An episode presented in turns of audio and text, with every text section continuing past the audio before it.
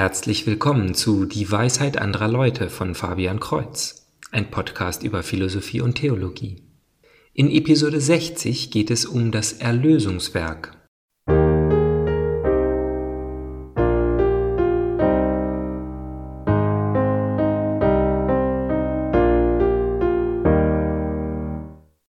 Die Bibel sagt ziemlich klar aus, dass nicht alles in Ordnung ist in der Welt. Und wenn wir uns ehrlich umschauen, dann wird niemand dem dauerhaft widersprechen.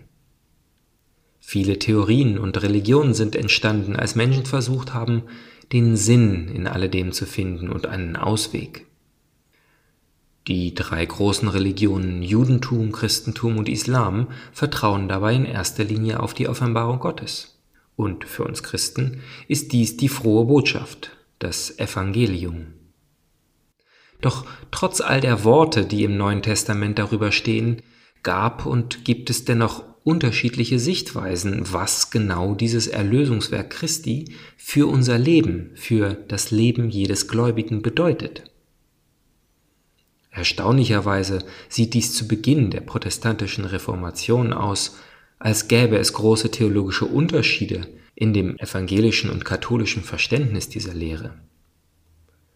Mit der gemeinsamen Erklärung zur Rechtfertigungslehre des lutherischen Weltbundes und der katholischen Kirche sind jedoch große Schritte gemacht worden, die aufzeigen, dass es sich oftmals nur um verschiedene Sichtweisen auf ein sehr ähnliches Verständnis handelt.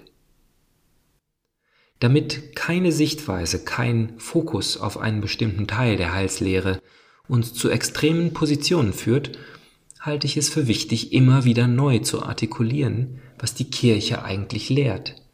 Also diese ewigen Fragen, wo kommen wir her, wo gehen wir hin, immer wieder neu beleuchtet. Heute orientiere ich mich vor allem an einem Interview mit Dr. Michael Barber aus dem Podcast Cordial Catholic.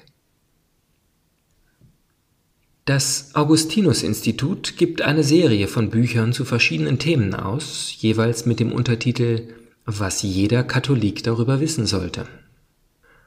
Dr. Barber hat dabei das Thema Salvation, also die Erlösung oder Errettung oder Heilung beschrieben. Trotz des Untertitels soll es aber auch für Nichtkatholiken und Nichtchristen geeignet sein. Doch als er das Buch frisch aus dem Druck einigen Freunden zeigte, meinten sie, Erlösung? Warum hast du es nicht einfach, wie man in den Himmel kommt, genannt? Und genau das ist eine schlechte Sichtweise der Heilsgeschichte. Die Erlösung ist keine Feuerversicherung. Es geht nicht um Techniken und Methoden, wie man verhindert, in die Hölle zu kommen. Leider sehen viele Christen und auch viele Katholiken es genau so. Wie viele gute Taten muss ich vollbringen, um mir den Himmel zu verdienen? Die andere Seite dieser gleichen Münze hat Dr. Barber gesehen, als eine Studentin nach einer Vorlesung zu ihm kam und sagte, ich kauf Ihnen das nicht ab. Was meinen Sie? fragte er. Diese Idee, dass Gott mich liebt. Ich habe eine Menge schrecklicher Dinge getan. Ich glaube, Gott liebt mich nicht mehr. Wir kommen nicht besonders gut miteinander zurecht.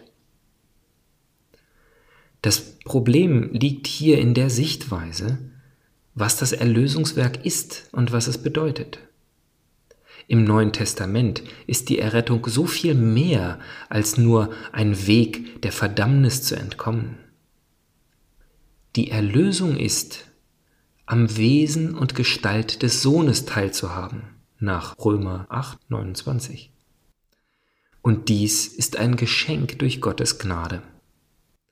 In Kapitel 2 des Briefes an die Epheser, Vers 8, sagt Paulus, Aus Gnade seid ihr durch den Glauben gerettet, nicht aus eigener Kraft. Gott hat es geschenkt, nicht aus Werken, damit sich keiner rühmen kann.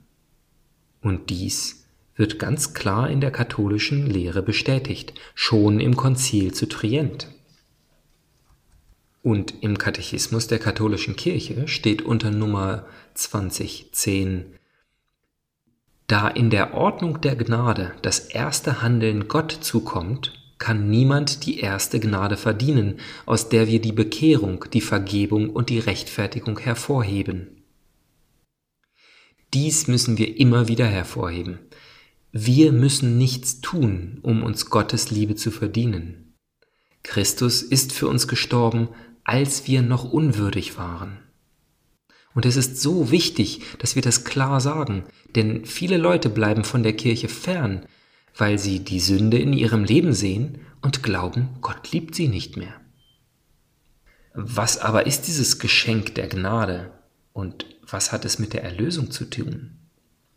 Das Geschenk ist nicht irgendein Zeugs für den Kaminsims und es ist auch keine Injektion, wie Captain America sie bekommt und dann mutieren wir zu einem erlösten Menschen. Das Geschenk ist Christus. Gott gibt uns seinen Sohn und Christus ist in uns. Paulus schreibt an die Galater in Kapitel 2, Vers 20, Nicht mehr ich lebe, sondern Christus lebt in mir. Also meine Werke sind nicht mehr meine Werke, sondern Christi Werke, der durch mich handelt. Deshalb haben meine Werke einen Wert, sogar einen erlösenden Wert. Abschnitt 2010 geht weiter. Erst vom Heiligen Geist und der Liebe dazu angetrieben, können wir uns selbst und anderen die Gnaden verdienen, die zu unserer Heiligung, zum Wachstum der Gnade und der Liebe sowie zum Erlangen des ewigen Lebens beitragen. Wer sagt, dass die Werke eines Gläubigen keinen erlösenden Wert haben, behauptet, dass Christi Werk in uns keinen erlösenden Wert hat. So schreibt Paulus an die Philippa, darum wirkt mit Furcht und Zittern euer Heil, denn Gott ist es, der in euch wirkt zu seinem Wohlgefallen. Und der nächste Abschnitt 2011 im Katechismus sagt daher, die Liebe Christi ist in uns die Quelle all unserer Verdienste vor Gott. Die Gnade vereint uns in tätiger Liebe mit Christus und gewährleistet so den übernatürlichen Charakter unserer Taten und folglich ihren Verdienst vor Gott und den Menschen. Also unsere Handlungen sind jetzt übernatürlich durch Christus. Gerade in Amerika werfen Protestanten den Katholiken vor, einer Religion zu folgen, die bestimmte Handlungen und Werke fordert. Das ist falsch und auch von Katholiken falsch verstanden, wenn man glaubt, dass man in den Himmel kommt, indem man eine freundliche Person ist und gute Taten vollbringt. Und ein wichtiger Teil davon ist sehr falsch. Und leider predigt kaum ein Priester, dass das, was Christus und die Kirche von uns an Taten verlangt, menschlich unmöglich ist. Das ist es, was wir verstehen müssen. Oft spielen wir diese Tatsache über unsere Berufung herab. Nehmen wir zum Beispiel die Geschichte vom reichen Jüngling, der Jesus fragt, was muss ich tun, um gerettet zu werden? Jesus antwortet, du musst nichts tun, der Glaube alleine rettet dich. Nein, das antwortet er nicht. Er sagt, dass er sich an alle Gebote halten soll.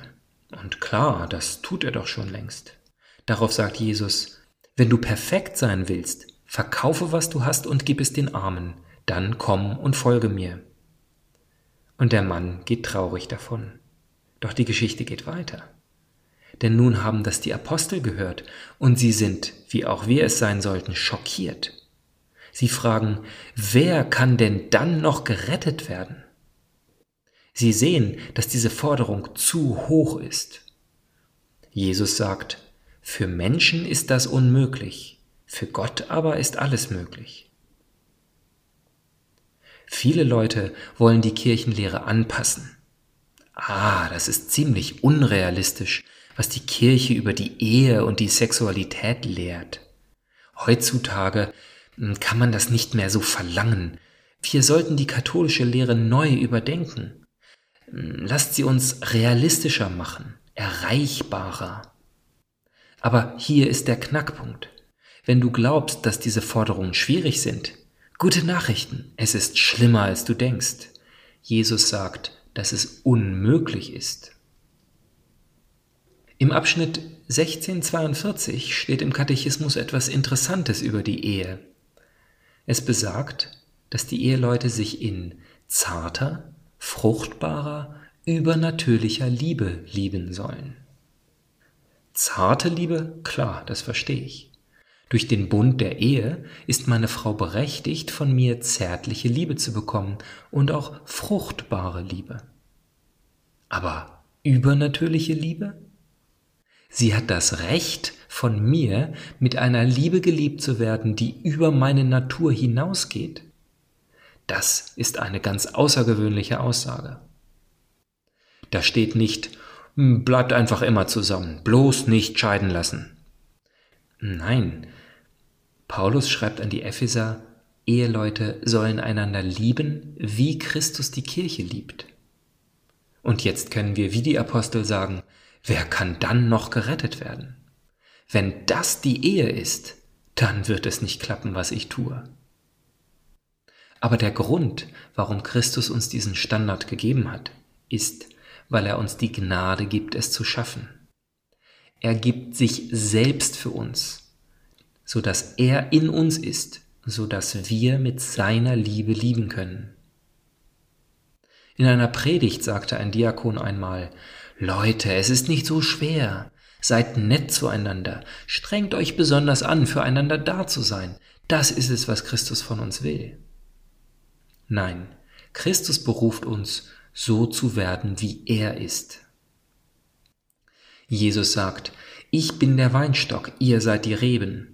Ohne mich könnt ihr ein paar ganz nette Sachen füreinander machen. Hm, nein, er sagt, ohne mich erreicht ihr nichts.